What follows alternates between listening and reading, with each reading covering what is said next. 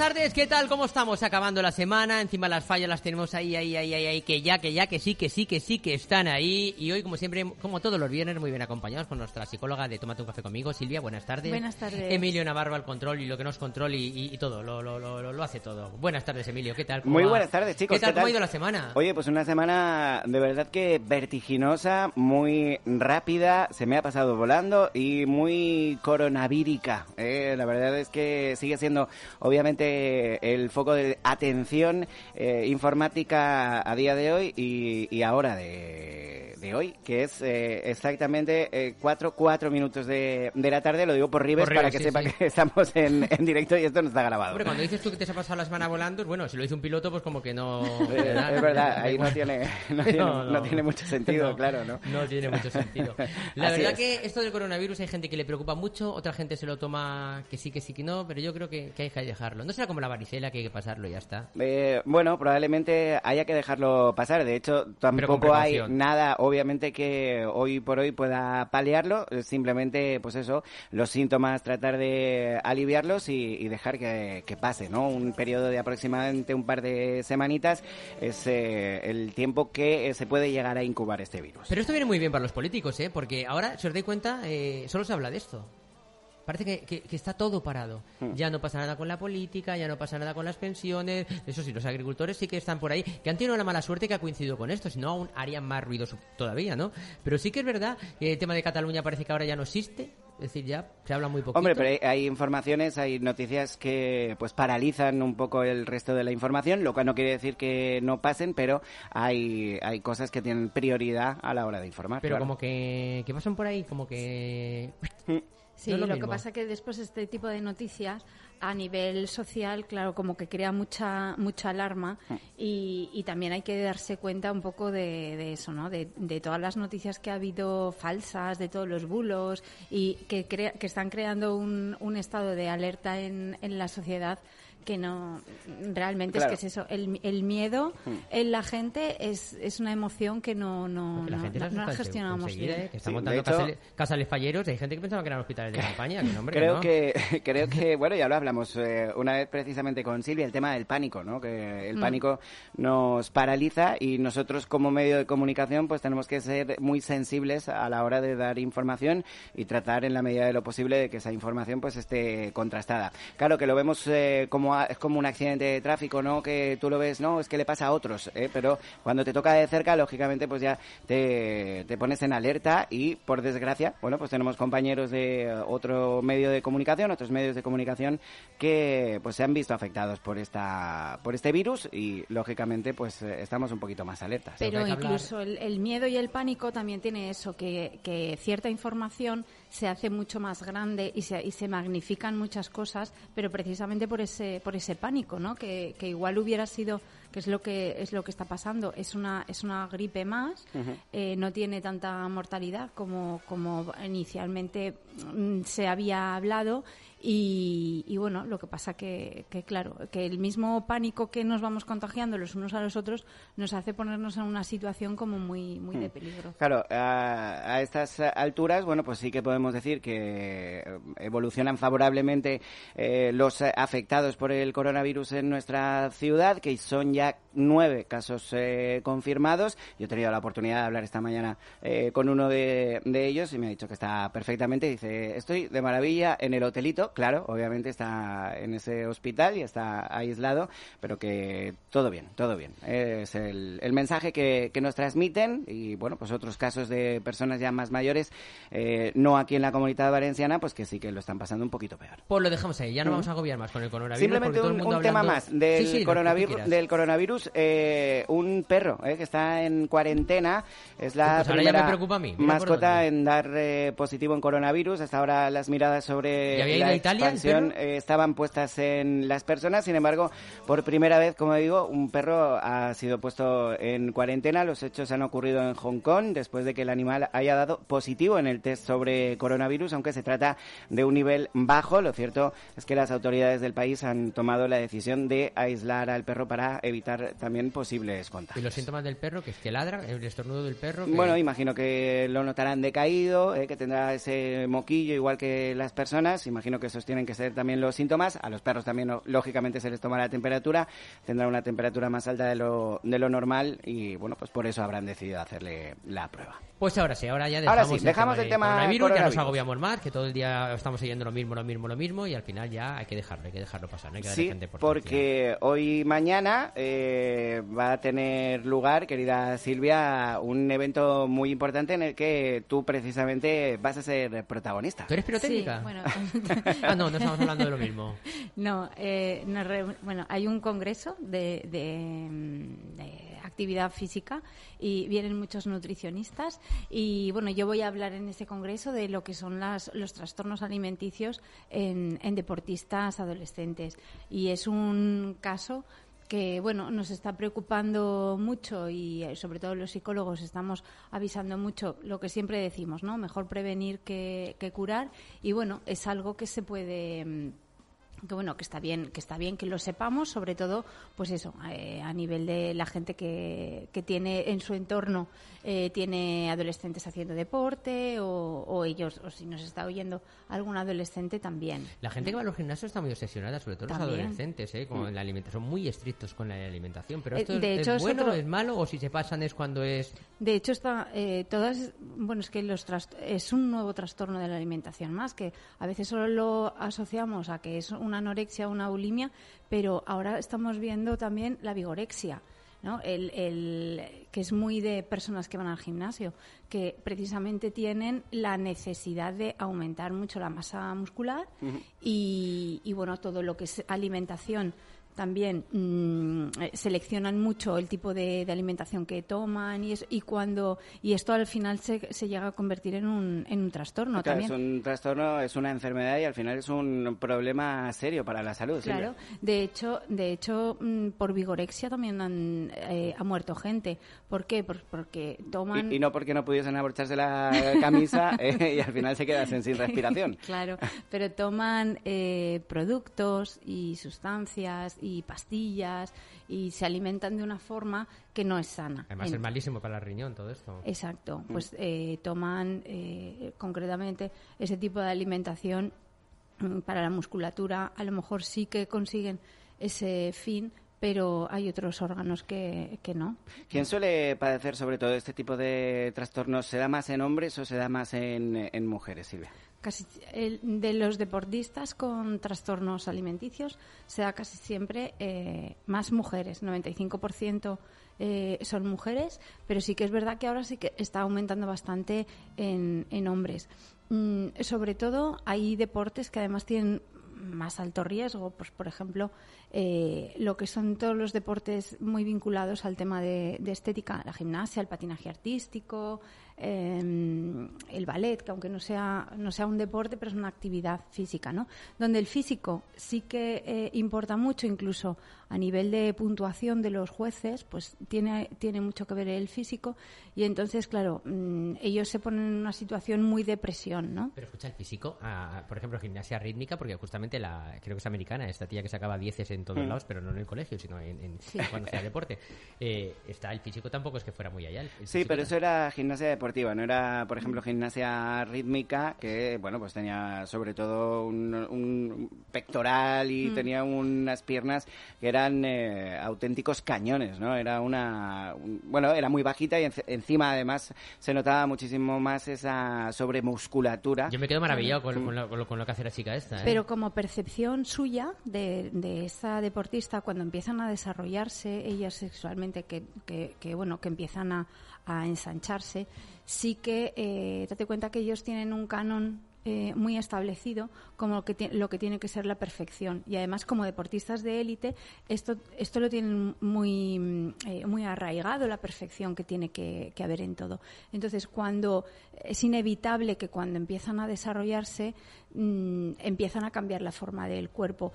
Y intentar frenar ese desarrollo o, el, o, el, cambio físico que conlleva ese desarrollo les hace caer en, quizás hacer cosas que, que, son muy drásticas y que no van a ningún lado y que sí que puede desarrollar a lo mejor un problema de salud precisamente relacionado con ese tipo de trastornos. Mm. Generalmente, además, hay muy poca información con, con, este tipo de deportistas y al final hacen pues lo que es más fácil, dejar de comer, eh, tomarse laxantes, eh, provocarse el vómito, mm, un montón de saunas. Entonces, pues bueno, pues eh, ciertos cuidados con, con, esto. Este tipo de, trastornos, Silvia, ¿los genera el deporte y sus exigencias o, o a lo mejor es esa persona que quiere verse con este estado físico excepcional y que entonces decide hacer deporte?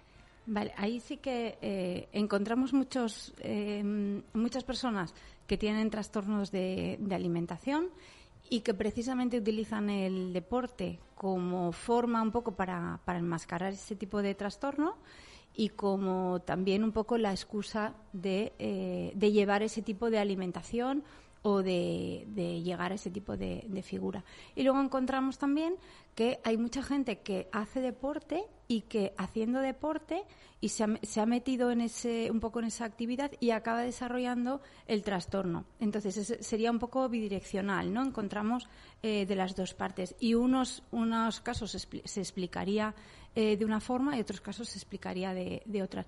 Pero a ver, lo verdaderamente eh, lo que a mí me preocupa es la edad a las que están empezando, mm. eh, sobre todo son, son niñas más pequeñas, precisamente con deportes así tipo mm, gimnasia rítmica, ¿no? que eh, tienen mucha presión en esto y estamos encontrando ya casos de niñas de seis años que están empezando ya también con mm, preocupaciones excesivas, miedo a engordar, tan pequeñitas. Y claro, también depende un poco del entorno donde estén, ¿no? Porque dependiendo de cómo es la, eh, la, entrenadora, los padres hacen un montón, los propios compañeros también hacen un montón. Entonces, bueno, eh, el tener controlado ese, ese entorno quizás va a ser lo que a ellas les va a proteger de, de poder desarrollarlo o, o no. Entonces, eh, sería importante siempre en una entidad deportiva la figura de un nutricionista que controle qué comen y cómo comen los deportistas y, también la figura del psicólogo, obviamente, porque vosotros tenéis las herramientas para detectar cuando una persona eh, en una fase, una primera fase está entrando dentro de un trastorno de estas características. Claro, antiguamente eh, sobre los deportistas de élite eh, tenían el entrenador y el entrenador se ocupaba un poco de, todo, ¿no?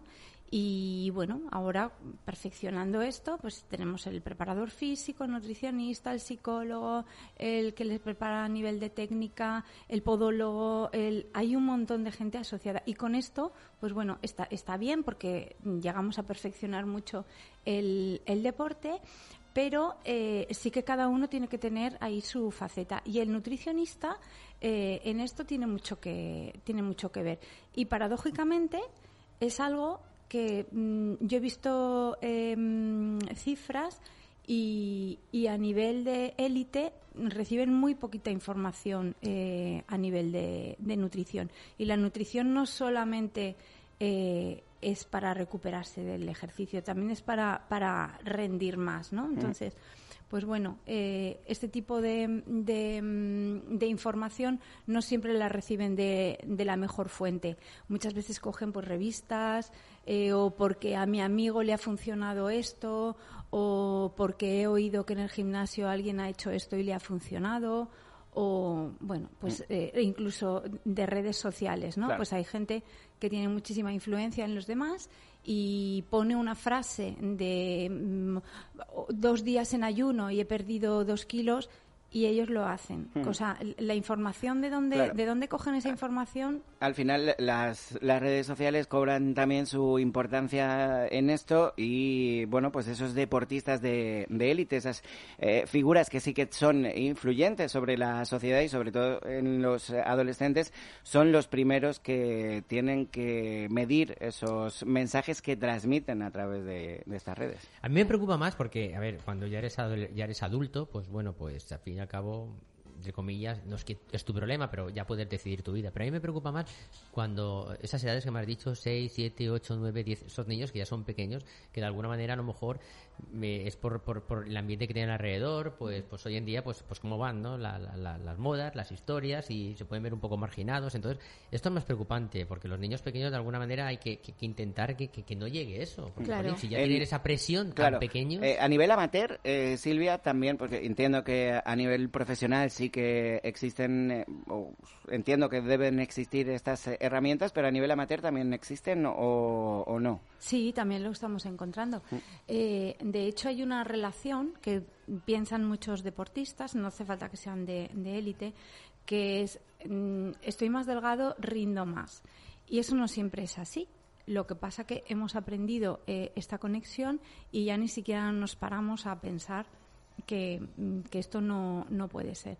Eh, y luego, pues toda esa serie de mensajes que se nos van colando día a día de, mm, de que eh, la, delgadez está mm, más valorada y que todos los prejuicios que tiene la obesidad o el estar pasado de, peso, mm, ahí, pues bueno, vamos creando poco a poco cierta cultura de, de culto al cuerpo con el que luego, si no encajas con ese tipo de perfil, pues te sientes un poco desubicado. Y la adolescencia tiene eso, ¿no? La importancia que tiene para ellos encajar dentro de una imagen concreta, pertenencia al grupo, eh, ellos valoran mucho la opinión que tienen sus iguales.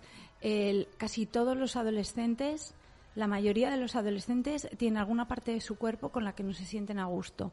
Y los deportistas que precisamente trabajan su cuerpo y ven cómo esto muchas veces es importante, no solamente para el rendimiento, sino para la nota que pueden sacar, que les puede poner un, un- un juez que les esté puntuando ese ejercicio, pues bueno, ahí hay como un poco una bomba de relojería que tiene que ser que tiene que ser bien controlada y estamos estamos en eso. Entonces, sí que mm, bueno, yo pediría a los padres que cualquier cosita que, que vean, que lo transmitan. Claro, Mm. ahí va yo. que- ¿Cuáles son esas señales? Porque seguro nos están escuchando papás que sus hijos eh, hacen deporte eh, con mayor o menor intensidad. ¿Cuáles son esas primeras señales en las que debemos empezar a preocuparnos y a buscar eh, consejo profesional? Mira, Yo siempre, siempre digo que es mejor un falso positivo, es decir, que pensemos que nos pasa algo y que luego comprobemos que, Que no, no. es verdad, Mm. ¿vale?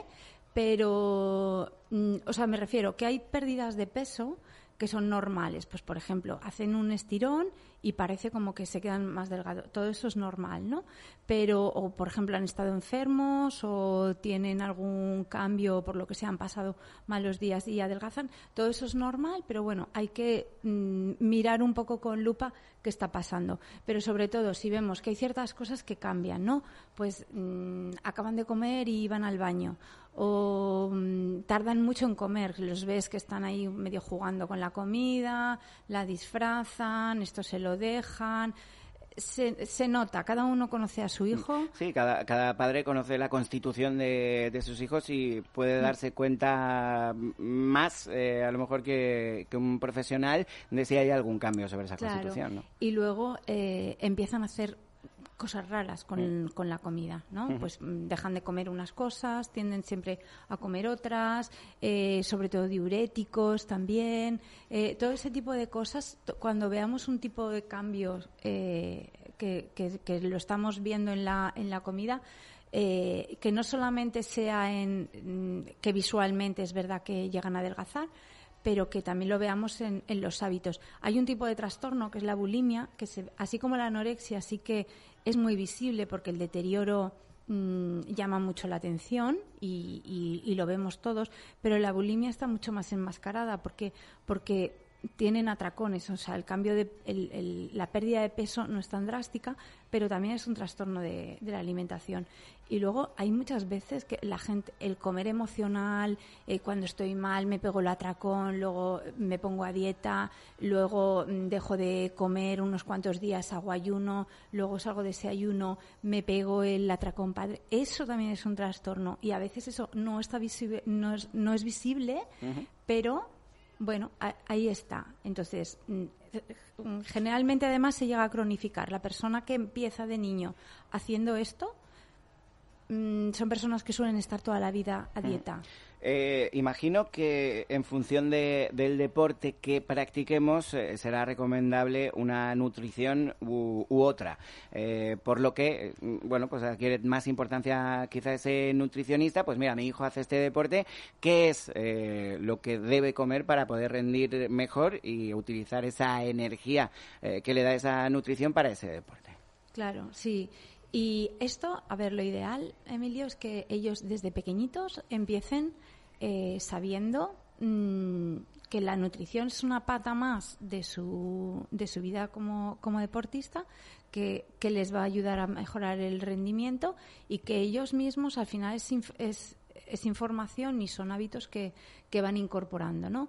Y que cuanto más pequeñitos lo aprendan, muchísimo mejor. Y que cuanto más pequeños aprendan esa relación sana que tenemos con la comida, eh, mucho mejor. Ellos saben, mm, ellos saben de lo que les va bien, lo que les va mal y es eso, sobre todo, que vayan a un profesional que sí que sepan, que no cojan cualquier información de fuentes donde, donde no las hay y, y bueno, que, que al final es, eh, es también es alargar un poco su vida como, como deportistas. No obstante, en los colegios están haciendo una gran labor porque los comedores, es decir, hoy en día, pues intentan darles unos menús que verdaderamente lo que los nanos necesitan. Volviendo a lo de antes, no es lo mismo un deportista que sea que juegue a fútbol que uno que juega al ajedrez, lógicamente. Pero lo que sí quiero yo que sí que es importante es el ser humano necesita comer y dormir bien. Yo Mm. creo que las cinco comidas es fundamental. Yo cada vez que oigo esto de ayunas, de no comer un día, de solo cenar por la noche, estas para mí son barbaridades. Claro, luego hay deportes que... Yo sí que es verdad que hay veces que me pego un almuerzo de, de narices y luego no como, ¿vale? Pero bueno, también... Pero no es lo normal como todos los días. No, no, no. Pero además el, cu- el cuerpo se contra... eh, es decir, hay contracciones, hay... Uy, contracciones, mira, ya me voy Claro, yo a... claro. Contracturas, hay contracturas, hay una serie de cosas que si tú comes y cada tres horas el cuerpo ne- ne- recibe lo que necesita, pues lógicamente además están más fuerte, tienen más defensas y con todas estas cosas que estás pasando ahora es más difícil que, que- que te cojas algo que no te coja. Por lo cual es fundamental. Pero yo sí que digo que hoy en día se está haciendo desde los colegios una gran labor y hoy en día se come más sano que cuando nosotros éramos pequeños, Sí. ¿sabes? Sí, lo que pasa que como mm, todo lo llevamos al extremo, hay gente, de hecho, uno de los trastornos es eso, gente que, mm, que no admite determinado tipo de, de comida, ¿no? Y, y eso, a ver, esto empieza a ser un problema cuando cuando te influye en otras esferas de, de tu vida, ¿vale? Y, y te vas a comer con los amigos y hay cosas que no puedes comer o hay cosas que no puedes hacer o empiezas a sentir que se acerca ese momento de la comida y empiezas a sufrir. Eso es cuando, ¡pum!, son las primeras señales de alerta, decir, algo me está pasando con mi relación con la comida que no, que no va bien. Pero la comida está para disfrutarla. Yo, yo, de verdad, no hay nada mejor que comer lo que a ti te gusta. Claro. Disfrutas una barbaridad. Luego hay deportes también que, que mm, entran en una categoría u otra en función del peso que, que tienen. Karate, el claro. judo, la, la lucha libre. Entonces, claro, es gente que necesita tener un determinado peso, en- tiene que conseguir un determinado peso en tres días. O más músculo. Claro. Y entonces es cuando empiezan a hacer todo este tipo de medidas un poco que se, que se nos va se nos va de las manos. Y beber mucho también es sano, pero no pasarse, porque claro, los riñones Claro. trabajan en exceso. Es decir, verdaderamente yo creo que lo ideal es sobre los dos litros, creo, al día, ¿no? Aproximadamente dicen los expertos. Yo ahí me Sí, quedo. en torno a los dos litros, dos litros, tres litros Que aproximadamente. hay gente que dice, yo bebo cuatro litros. Es un Claro, error. y no porque esperarte a tener sed, porque en ese momento el cuerpo ya te está dando Es difícil, señales. ¿eh? yo bebía poquito antes. Ahora, a que raíz de lo que me pasó de riñón, me obligo a beber. Pero cuando uno no tiene sed, beber por beber. Y si no, el que, el que le haya pasado lo mismo que a mí, que te haces un TAC, una prueba de estas de contraste, ese que tienes que beberte un litro y medio en un momento, vamos, eso es terrible. ¿eh? El que no está acostumbrado a beber se pasa fatal, ¿eh? Sí, sí. Sí. Pero, Pero sí, bueno, sí, hay, que hacerlo, además. hay que hacerlo.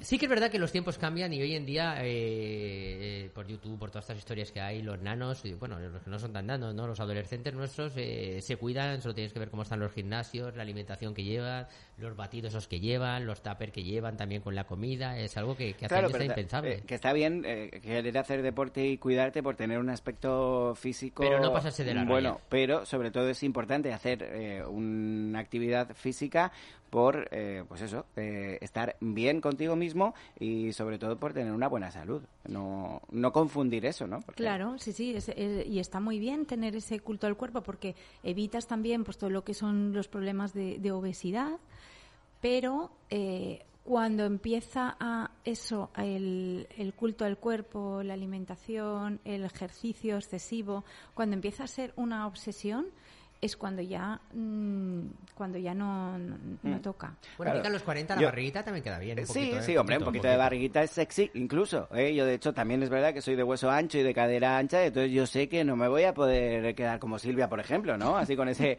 con ese figurín. Pero bueno, soy consciente de, de ello. Mi, Que mi se esqueleto ¿eh? es Que mi yo la veo pasar por ahí corriendo, vamos, que no está todos los días pim pam, pim pam, ¿eh? Haciendo deporte. Claro, claro. es como Rocky, ¿eh? La van siguiendo un montón y ya el país que va para adelante, para adelante, pero no se da empieza cuenta. sola y pero acaba con 40 o le- 50 le- cuando llega otra le vez a- siguen, sí, ¿eh? Le sí, sí, sí. Bueno, eh, ¿se puede acceder eh, libremente a estas charlas eh, en las que vas a participar? Silvia, lo digo por si hay algún oyente que esté interesado y, y quiera acudir. Pues eh, yo os doy el. Se llama Congreso Deporte, se hace en el. En Alboraya, pero ahora mismo no lo sé. lo, lo buscaré ahora. No, no te preocupes que Jesús Iranzo seguro enseguida, Enseguida se entera dice, y nos lo dice. Seguro que sabe si, a qué hora, la calle y o no, dónde. ¿eh? Claro. Pero bueno, es importante que Silvia lo sepa también porque si ella va a ser una ponente, pues tendrá que llegar. Mira, nos escribe Luis Manuel eh, Lázaro, le mando un fuerte abrazo y dice, buenas tardes, llevo algo más de un mes oyendo el programa y no me atrevía a comunicarme con vosotros. Dice que es un poco vergonzoso. Yo no me lo creo. Dice, volviendo en el AVE desde Madrid, deciros que hacéis un magnífico programa y muy entretenido. Y dice que él tiene el mismo trastorno que yo, cuando almuerza y bastante bien, pues no suele comer. Dice, y lo noto más en fallas, eh, que almuerzas más de media barra de pan con mucha sustancia y luego, pues no, como Emilio puede dar eh, fe de esto, que ha venido alguna vez a almorzar a mi falla. Es verdad, ahí en su falla son bastante animalots eh, y se pegan unos almuerzos que luego uno no se come la paella ni, ni a tiros. Os prometo que a este no le hemos pagado, ¿verdad? Esta señora No, no. que es un buen programa, ¿eh? Eh, sí, Esto sí. libremente. Dice, ¿eh? abrazos frontales a todos, siempre con distancia de seguridad. Muy Eh, bien, Siempre hay que mantener una distancia de seguridad y más ahora, en estas, en estas épocas. Pues yo te digo una cosa, mira, yo la verdad que me alimento siempre fatal, porque soy de las personas que, que como muy poquito. Tú eres muy americano en tu Sí, sí, alimentación. Me gusta comer y me gusta comer mucho de capricho, por llamarlo de alguna manera, ¿no? Pero sí que es verdad que por eso estoy como estoy del cuello, de contracturas y demás, porque me dijeron, tienes que hacer las cinco comidas al día, es fundamental. La gente cuando va a hacer deporte, comer antes de hacer deporte, sobre todo cuando vas al gimnasio, porque si quemas, lógicamente esa energía necesitas antes, previamente, tenerla ahí en el cuerpo para poder trabajar mejor. Y hay mucha gente por ahí que, entrenadores personales, eh, que siguen unas dietas y, y unas rutinas que la verdad que son un poco de poco raras, ¿no? Pero lo normal, lo que yo creo que coinciden muchos expertos, vuelvo a repetir, es eh, hidratarte, comer bien, cinco comidas, dormir bien y cuidarte. Pienso yo. Y con eso, yo creo que poco más. Tampoco hay que pasarse en exceso. Pero los que vamos un- los 10.000 pasos típicos, bueno, esto lo ha puesto de moda la, la tecnología, ¿no? Los 10.000 pasos. He hecho 9.000 pasos, esos 10.000 pasos. Parece ser que los 10.000 pasos, con eso ya no te pasa nada. Pero vamos, también depende un poco cómo hagan los pasos, digo Ah, yo. Pues a mí, yo solo tengo 6.000 y hay muchas semanas que no los cumplo. Pero hay otras que lo cumplo todo lo... Es verdad, ¿eh? Hay semanas que yo Pero miro es que- el reloj y lunes, martes, miércoles, jueves, Emilio no tiene una silla, tiene un tacataca Ya. ahí en el estudio. Y entonces vamos moviendo los pies. Claro, yo, yo me- yo de verdad que hay veces que lo hago, ¿eh? Parezco Pedro Pica Piedra con el tronco que no móvil. llega. Tiqui, tiqui, tiqui, Que no llega, sí, sí, sí, sí, sí, es así, No sé es- si contabiliza, pero bueno, eh, yo lo intento. lo intento Pero sí que es verdad que, que no es broma el, el vivir una, una sociedad donde se vive... Además, tú sabes el dineral que nos ahorramos en, en- en el tema de la sanidad. Es- porque eso Mm. parece que no, pero al fin y al cabo los impuestos los pagamos todos. Unos más y otros menos, ¿no? Hay que decirlo. Pero, repito, es decir, un- que si nos cuidamos, hacemos las cosas bien, nos ahorraremos una barbaridad en sanidad y merece la pena. Que no pasa nada luego también obsesionarse. Por yo ahora no voy a comer esto, no voy a comer lo otro. No, te- lo hemos hecho toda la vida y hemos estado sanos y hemos estado rebonicos igual. O sea, no, que pero por, tampoco por es- lo general incluso estamos sobrealimentados. No necesitamos tanto como lo que, como lo que comemos. Y esto sobre todo yo lo digo por muchas madres de, de niños pequeños, de ay, de- se preocupan tanto de que no, de que no comen, de que lo ven. Generalmente no hay ningún niño que tenga, o muy pocos que tengan deficiencias de algunas vitaminas. Y nos preocupamos, pero es verdad que en el tercer mundo ya estamos sobrealimentados, no, no, ya, ya no hay mm, problemas de alimentación. Muere más gente por, por obesidad en este, en, en- en nuestra sociedad. Sí. Ya nadie muchísima. muere de hambre. Muchísima gente. Bueno, lo que nos quiere decir Silvia es que vayáis olvidándoos de la dieta del cucurucho, que no sirve para nada, ¿eh? No, y que luego, eh, a ver, esto que decimos de, es verdad, que te pegas ahí el homenaje, ¿no? Un gran almuerzo Ah, vale, como y luego hablando de la dieta del cucurucho, tú has seguido con ahí y yo digo...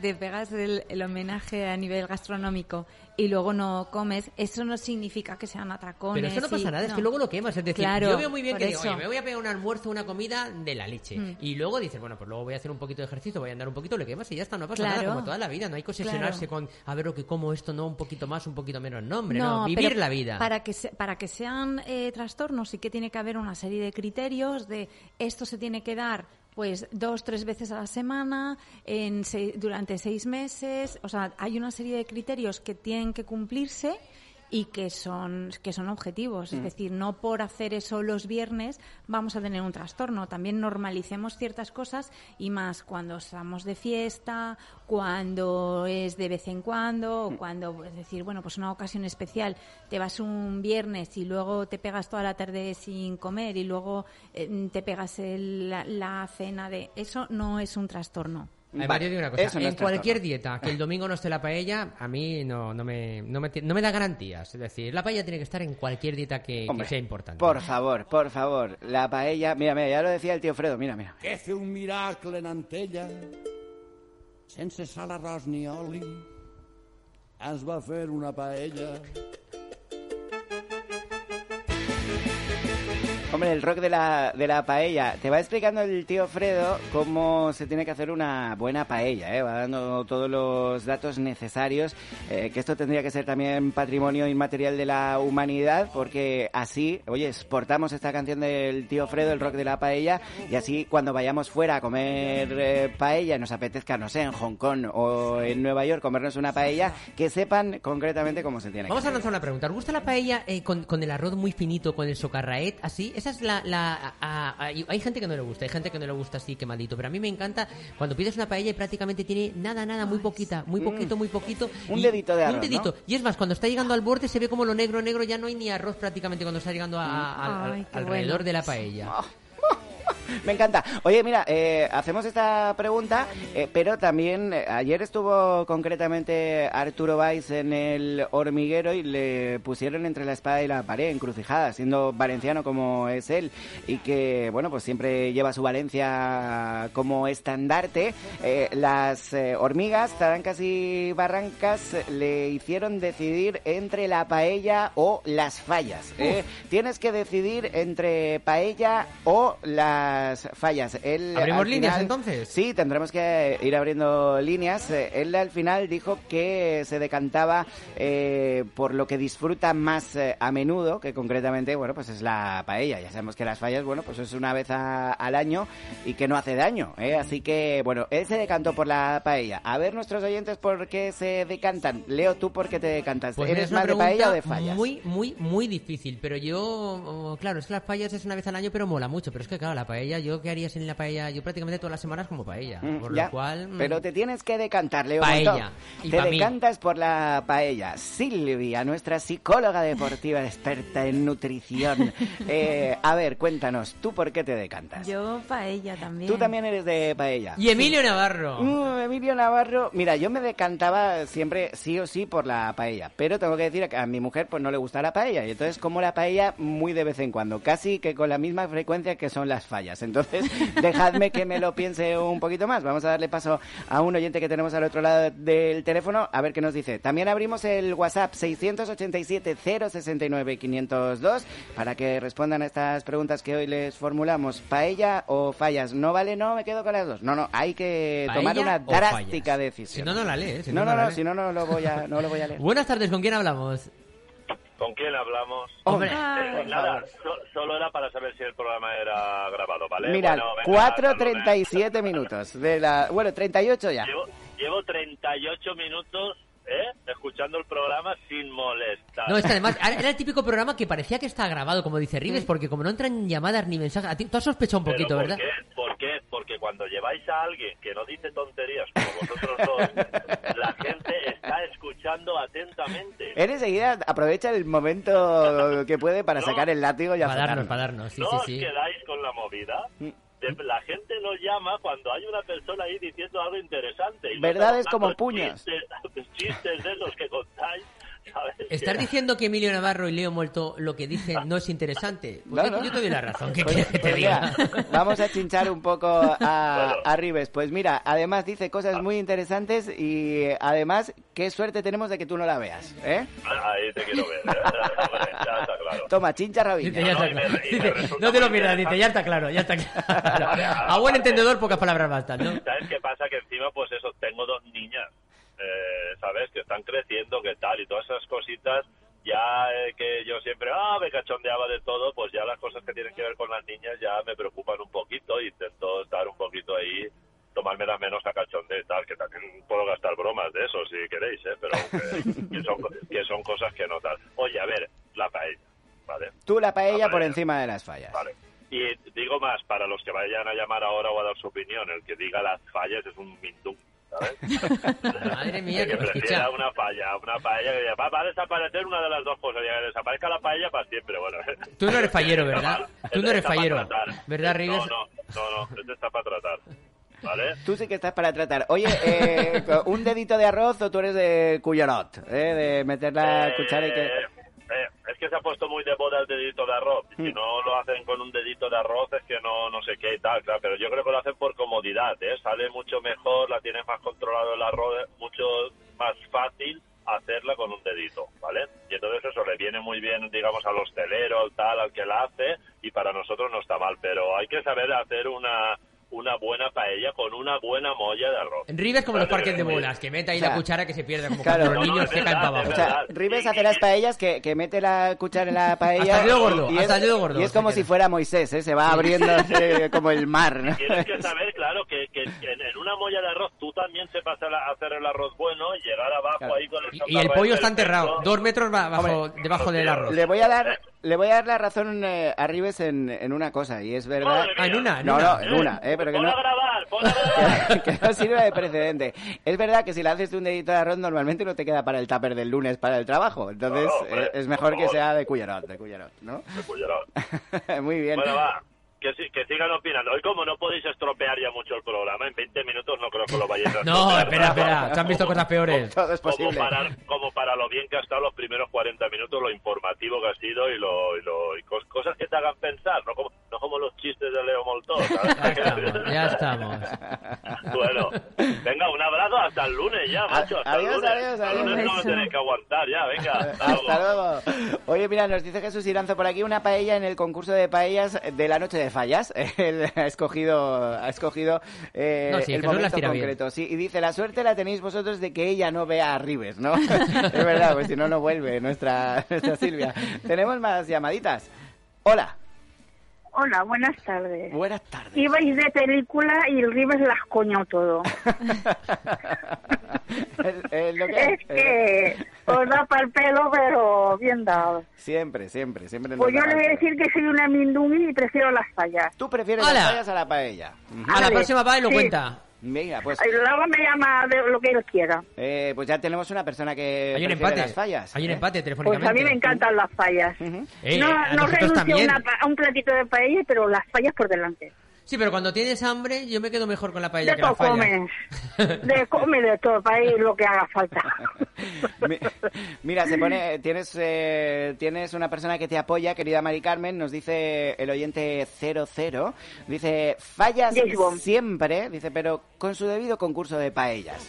O sea, que no falte el concurso de paellas, que es eh, un acto importante Es que esas, también. esas, esas paellas que se hacen las en la fallas. calle con la leña, ojo, que Oh, pasas por ahí, ¿eh? Donde Sí. esté de leña, que se quiten las del gas. Claro que sí. Me caga la madre. Y si es leña de naranjo, más todavía. El del gas. ¿eh? Bueno, Eh, Vicen. Vicen Martí dice que ella es más de paella, que prefiere la paella a las fallas. Pues me parece muy bien. Y nos dice Luis Manuel Lázaro que él es más de fallas, o sea que seguimos teniendo el empate. Estamos ahí, estamos Pues ahí. empate. exacto. Seguimos A ver quién gana. A Luego ver. regaláis o un, un himno de falla o una paella. Ninots, Ninots, aquí tenemos muchos. Ah, Ahí tienes, sí, sí, sobre todo tú. Sobre, to- sobre todo yo. De hecho, el otro día fui a ver a, a mi artista fallero, a José Luis Platero, y iba con Martina. Y, y le dije, Ay, qué Platero, haz lo que tengas que hacer para sacarle un molde de ninota a mi hija, porque tiene una cara de ninotet. ¿eh? Es como, es como Ay, un qué nino, bueno. ¿eh? De falla de Una nineta. Sí, sí, sí, una nineta. Bueno, un abracito muy fuerte bueno, y feliz un fin de feliz semana. fin de semana para todos. Un besito. Eso. Hasta luego. Hasta luego. Hacemos, Adiós, el, mi amor. hacemos Hasta el descanso que viene la próloga, a ver cómo queda esto. ¿te Venga, parece bien? un pollastre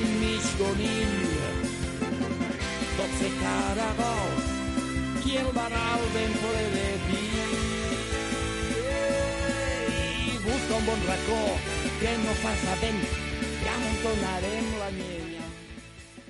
Cuando ir al dentista es una tragedia, Damapident lo convierte en una comedia. Especialistas en implantes dentales sin cirugía, con una técnica mínimamente invasiva que ni la notas. Quítate el miedo de ir al dentista. Ah, y si eres oyente de Radio Sport, implantes sin cirugía, más corona, más visitas y revisiones por solo 680 euros. Infórmate en Damapident, Avenida de Francia 19 de Valencia. Damapident 96 330 9301.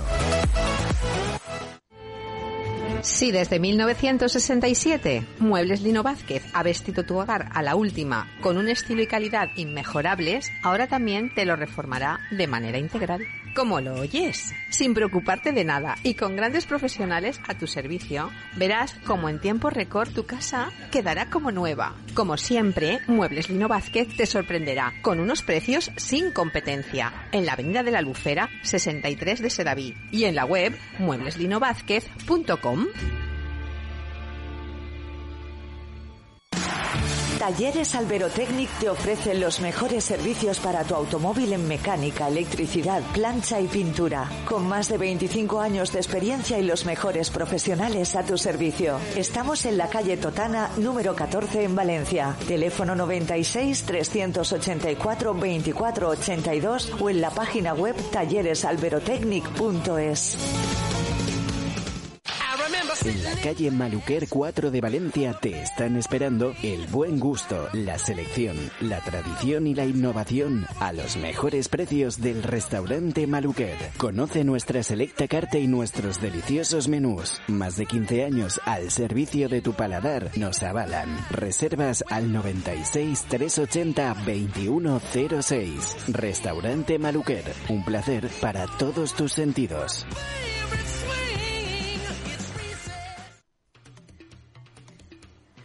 ¿Buscas lencería sexy y juguetes para adultos? Te esperamos en Sensuality La Eliana. ¿Quieres discreción, elegancia, glamour y exclusividad? Te esperamos en Sensuality La Eliana. ¿Necesitas asesoramiento profesional y tu compra con satisfacción? Te esperamos en Sensuality La Eliana. Tu tienda erótica con más de 600 metros cuadrados y sistema exclusivo de compras con pantalla táctil que te ofrecen total privacidad. VIP Club, descuentos y ventajas. Suscríbete y sorpréndete. Te esperamos en Sensuality La Eliana.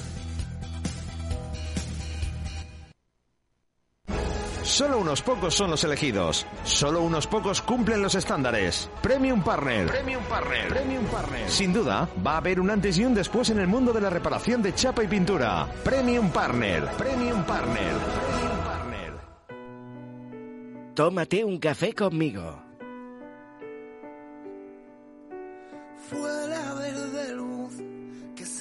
Tus ojos, esa luz que alumbra la distancia entre tú y yo, que llena de esperanzas mi renglón, esa luz que recompone lo que compone, esa luz.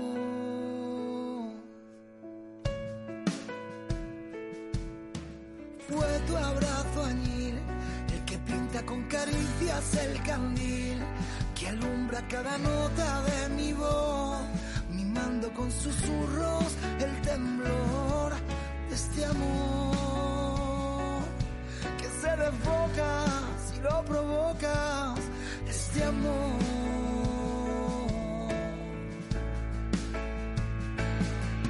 Fue un abrazo de tu amor con guantes, con sonrisas que me regalabas, el saber que sin ti no soy estoy hecho de pedacitos de ti, de tu ¡Ay! Estamos hechos eh, pedacitos, eh, Pedacitos. Leo, con este temazo tan romántico que ha escogido nuestra querida Silvia. Vaya, vaya. Oye, ¿me dejáis cortar un No, consejito? no, no, no, que tus consejos eh, a veces... No, bueno, va, a ver, este, este es bueno. Este es bueno, este es bueno. Ver, a ver. Sobre todo a los que tenemos un coche, tenemos que reparar, os recomiendo 100% que vayáis a talleres RM. Y me diréis, ¿por qué? ¿Porque reparan bien? Por supuesto. Porque el acabado de pintura que tienen, tienen un proceso de pintado que han desarrollado con una línea de producto que lanza menos emisiones y es fundamental para el medio ambiente. Sí, es decir, son gente que se lo ocurran mucho, que hacen muchos esfuerzos, que se gastan la pasta para conseguir este tipo de procesos de pintura, que lo que hacen es, lógicamente, cuidar el medio ambiente. Yo creo que es algo fundamental que tenemos que decidir, sobre todo los que tenemos coche, que tenemos que ir. Y sobre todo los que tienen talleres, esto es un mensaje a los que tienen talleres.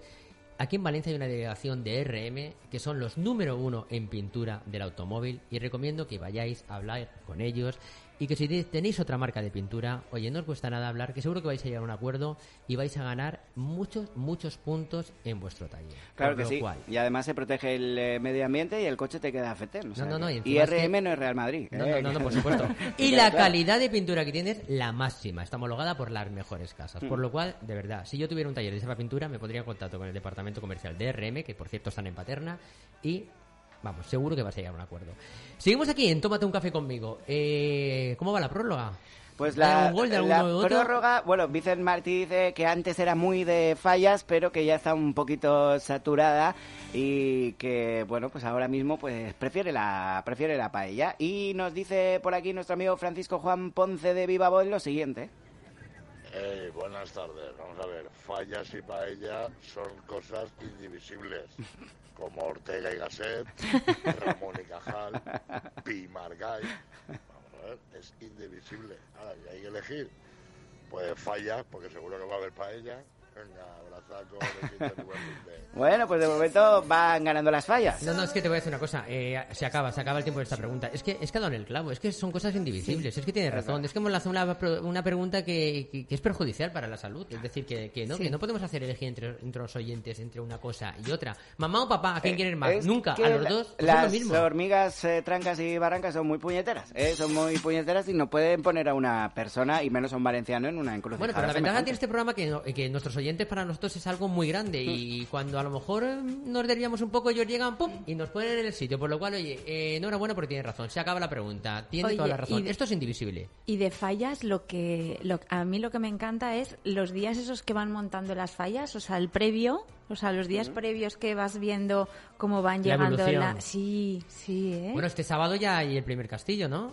Salir eh, este sábado, primer castillo, no lo sé, pero Sí, el pues creo domingo que- sí creo que que ahí en la por- por ahí por la ah, bueno, sí, es verdad, el de Ricardo Caballer, es cierto. ¿eh? Tenemos eh, un piro musical, creo que es, eh, muy, muy, muy interesante. ¿eh? Ya el hizo el año domingo- pasado uno Y el increíble, domingo ¿eh? la primera mascleta. Y la crida, ¿eh? que tenemos crida También, también. tenemos crida también. Que sí, que Valencia ya está en fallas prácticamente y que tenemos la musiquita noticia- esa que pones de las fallas para ponernos ya y que nos, ya nos por ahí los pelos de punta ya. ¡Bum! Ya estamos ahí, ya Ya- estamos ahí. Que ya estamos, eh, que ya estemos en falles, hombre. Eh, ya estamos en, en fallas. Mira, esta es la que te gusta a ti.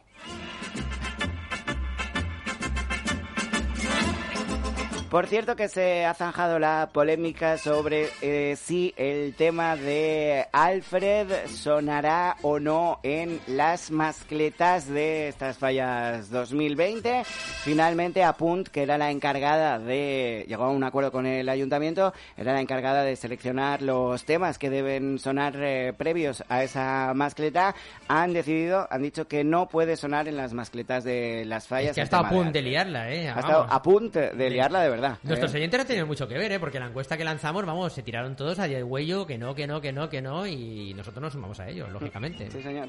Nos sumamos. Nos dice también 00 por aquí, el domingo también es la macro despertar. Es cierto, ¿eh? El domingo tenemos eh, un día completamente fallero con esa macro despertar, con esa mascleta, con la crida, bueno, un montón de cosas donde todavía se pueden usar los throwbacks en esta macro despertar. Es eh, casi coto cerrado eh, para usar este típico petardo que tanto nos gusta a los valencianos. ¿Tú has visto que tenemos corresponsales en todas partes? Es una maravilla hacer este programa. Te ayudan mogollón los oyentes. ¿eh? Es que llegamos aquí y cuando se nos pasa algo enseguida pum, nos dan ahí... Nos... Vamos, es que, es que no podemos fallar, no podemos fallar. Los tenemos a ellos, ¿eh? Es lo más sí. grande del programa, ellos. Oye, eh, Silvia, ¿tú eres fallera? ¿Has sido fallera alguna No. vez? ¿Nunca te has puesto los moños? Es que como no, so- no he nacido en Valencia, eh, me ha pillado un poco tarde lo de las fallas, pero me, me encanta ver parte de la ofrenda, me encanta... Bueno, tú eh, eres de Zaragoza, un día nos tienes que hacer el baile como este que, ba- que La sale- jota. Una- una como- jota aragonesa, no, claro como que este que baila ahí en Sálvame, ¿cómo se llama el, el- el periodista este? ¿Sabes quién te digo? El periodista este que le hacen bailar ahí la jota. Al periodista que le hacen bailar la jota. Sálvame, sí. No sé quién dice. No te preocupes, que ahora seguro que algún oyente nos coge y nos lo dice. No sé, no sé quién es. La Virgen del Pilar dice... Sí, sí, sí, un rollo así. Me Se pone ahí en el estudio y empieza pim, pam, pim, pam, pim, pam. Desde pequeña bailaba la jota. En el ¿Bailaba la- colegio, sí? en el colegio, sí, Mm. tampoco es... Pero bueno, lo- mm, había una actividad que era baile regional y, y ahí bailaba. Pero sí que sí que es verdad que cuando estás fuera y oyes una jota, pues supongo que os pasará a vosotros cuando estáis fuera y oís eh, alguna canción. Yo de pequeño la jota no la bailaba porque la confundía con la G. cosas que, que nos pasan a muchos, ¿verdad? La B, la V, la J, la G. A mí me encanta, me encantan las jotas, ¿eh? además, eh, porque dan para versionar y hacer unas versiones muy, muy chulas. Es un poco como las salvaes, ¿no? Que, que Sí. tú tienes a tu versador ¿eh? y le vas diciendo, eh, pues vamos a hacerle una alba a Leo Molto, ¿no? Y entonces el versador le va diciendo al cantador, le va diciendo todo lo que tiene que, que ir diciendo y él lo va adaptando con la, con la Sí, tonadita yo del tengo, alba. yo tengo un buen recuerdo de las Jotas, ¿eh? De Juana, de Jimena, de... de esas- Mira, nos dice Luis Manuel Lázaro, os lanzo un órdago. Si el día 7 hacemos almuerzo en mi falla, estáis todos invitados. Hombre, Ay, pues no, no descartamos, ¿no? Si tú vienes conmigo, yo voy. ¿Dónde es? ¿En qué falla es? Eh, es por la zona del barrio de Jesús, eh, por ahí Ah, cerquita, cerca del cerquita. Peset. Sí, eh, casi enfrente del Peset está la falla de nuestro amigo eh, Luis Manuel. Nos dice Elizabeth Pinto que ella es de Paella, volvemos a, a igualar y además dice que a leña y nos ha mandado una foto que es que Elizabeth Pinto cocina que da gloria, eh, hace unas eh, publicaciones en Instagram que, que yo hay veces que tengo que limpiar la pantalla del teléfono, eh, la tengo completamente babeada. Y Mari Carmen que nos dice que se llama Jesús Manuel, el que le hace... Muy bien, es que, que no fallan, es que no fallan. Jesús Manuel, tiene razón, tiene razón. Jesús Manuel, Jesús Manuel. Bueno, por cierto, tengo una noticia por aquí que nos ha llamado poderosamente la, la atención. Claro, tú ves un coche fúnebre y es como un coche de la Guardia Civil o de la policía, ¿no? Que lo ves y, y normalmente tiendes a, a reducir por aquello del malfario, ¿no? no Impone, quieres impone. pasar por cerca o te santiguas o rezas todo lo que sabes. Bueno, pues hay gente que, que no, ¿eh? hay gente que no y lo que hace es eh, robar coches fúnebres, pero con la mala suerte de que en el interior de ese vehículo pues todavía estaba el difunto. Ah. Esto ha ocurrido en Los Ángeles, la policía... Y encima en Los Ángeles, es que parece que sea esto de... de Los Ángeles, en California, en Estados Unidos, persiguió por las carreteras de la ciudad a un hombre que había robado un coche fúnebre con difunto incluido. Los agentes lograron interceptar al caco en un punto de la autopista 110 tras varios kilómetros de persecución. En el interior del vehículo, un Lincoln Navigator, encontraron un ataúd con el cuerpo sin vida de una persona. El coche fue robado en la noche del pasado miércoles en la zona de Pasadena, según informaba Juanita Navarro Suárez eh, del Buró de Información del Alguacil. El coche tenía las llaves puestas y este hombre pues eh, aprovechó. Hombre, un coche de estos vale una pasta. No, ¿eh? no, y además una Sí. cosa, imagínate el pobre que iba atrás, el mareo que, que habrá cogido, porque cuando vas atrás tumbado encima de una persecución, tela. De Y todo los menos discreto, ¿eh? los, los familiares en la funeraria, cuando como te dicen que es que han robado. No, no, o, o si se creyeron que, que tenían que seguir, pues, normalmente cuando va el coche fúnebre detrás hay una comitiva, claro, y aquel iba todo lijado, ¿no? Y, y aquellos que no llegamos, iban todos detrás. Iban nueve coches toda- por a toda la toda ciudad. No, no, no, no. Y encima Ojo, nos es que- escolta la policía. Y todos... Claro, tremendo, tremendo. Claro, de, Tremendo, de todo tremendo. menos discreto ese robo. Muy, muy poco discreto, la Llama verdad. mucho es la que atención. Bastante poco discreto. Oye, ¿vosotros habéis hecho, cambiando de tema, alguna vez una cápsula del tiempo? ¿Qué es eso? Una cápsula del tiempo, bueno, pues es una cajita en la que tú guardas ciertos recuerdos, la escondes en una parte de tu casa, la entierras en el jardín, con la premisa de abrirla después de unos cuantos eh, años o que la abran tus eh, herederos, ¿no? O la, o la Sí. gente que viene, las generaciones que vienen por detrás. Yo hago algo parecido, pero con, con el típico billete que lo guardas para una necesidad, pero me dura nada, me dura un día, dos días. O sea que el tiempo yo creo que es muy escaso en ese sentido. Bueno, pues un fotógrafo francés encontró una cápsula del tiempo que podría tener 120 años de antigüedad tras una intensa búsqueda en su casa familiar. Eh, se supone que fue enterrada allá por el año 1900 y en ella, bueno, pues eh, ha encontrado algunas figuritas de papel de una niña, eh, un perro y unas eh, flores, una moneda, una concha, un reloj, una pluma y dos negativos fotográficos que al final e incluso este hombre, este fotógrafo francés, reveló, ¿eh? y las fotos, eh, si podéis verlas en internet, son chulísimas. Nos tenemos que marchar, chicos. Pues nos vamos, te lo dice, nos vamos. Oye, ¿nos podría invitar a algún casal para hacer algún programa en directo en Fallas, eh? No estaría mal. Estaría chulo, ¿verdad? Sí, me allí. Sí. ¿Se atreven? No lo sé si se atreverán. Yo no me atrevería. Nos vamos. Un abracito, buen fin de semana. Feliz fin de semana. Ojalá que llueva café en el campo, que caiga un aguacero de yuca y té, del cielo una harina de queso blanco.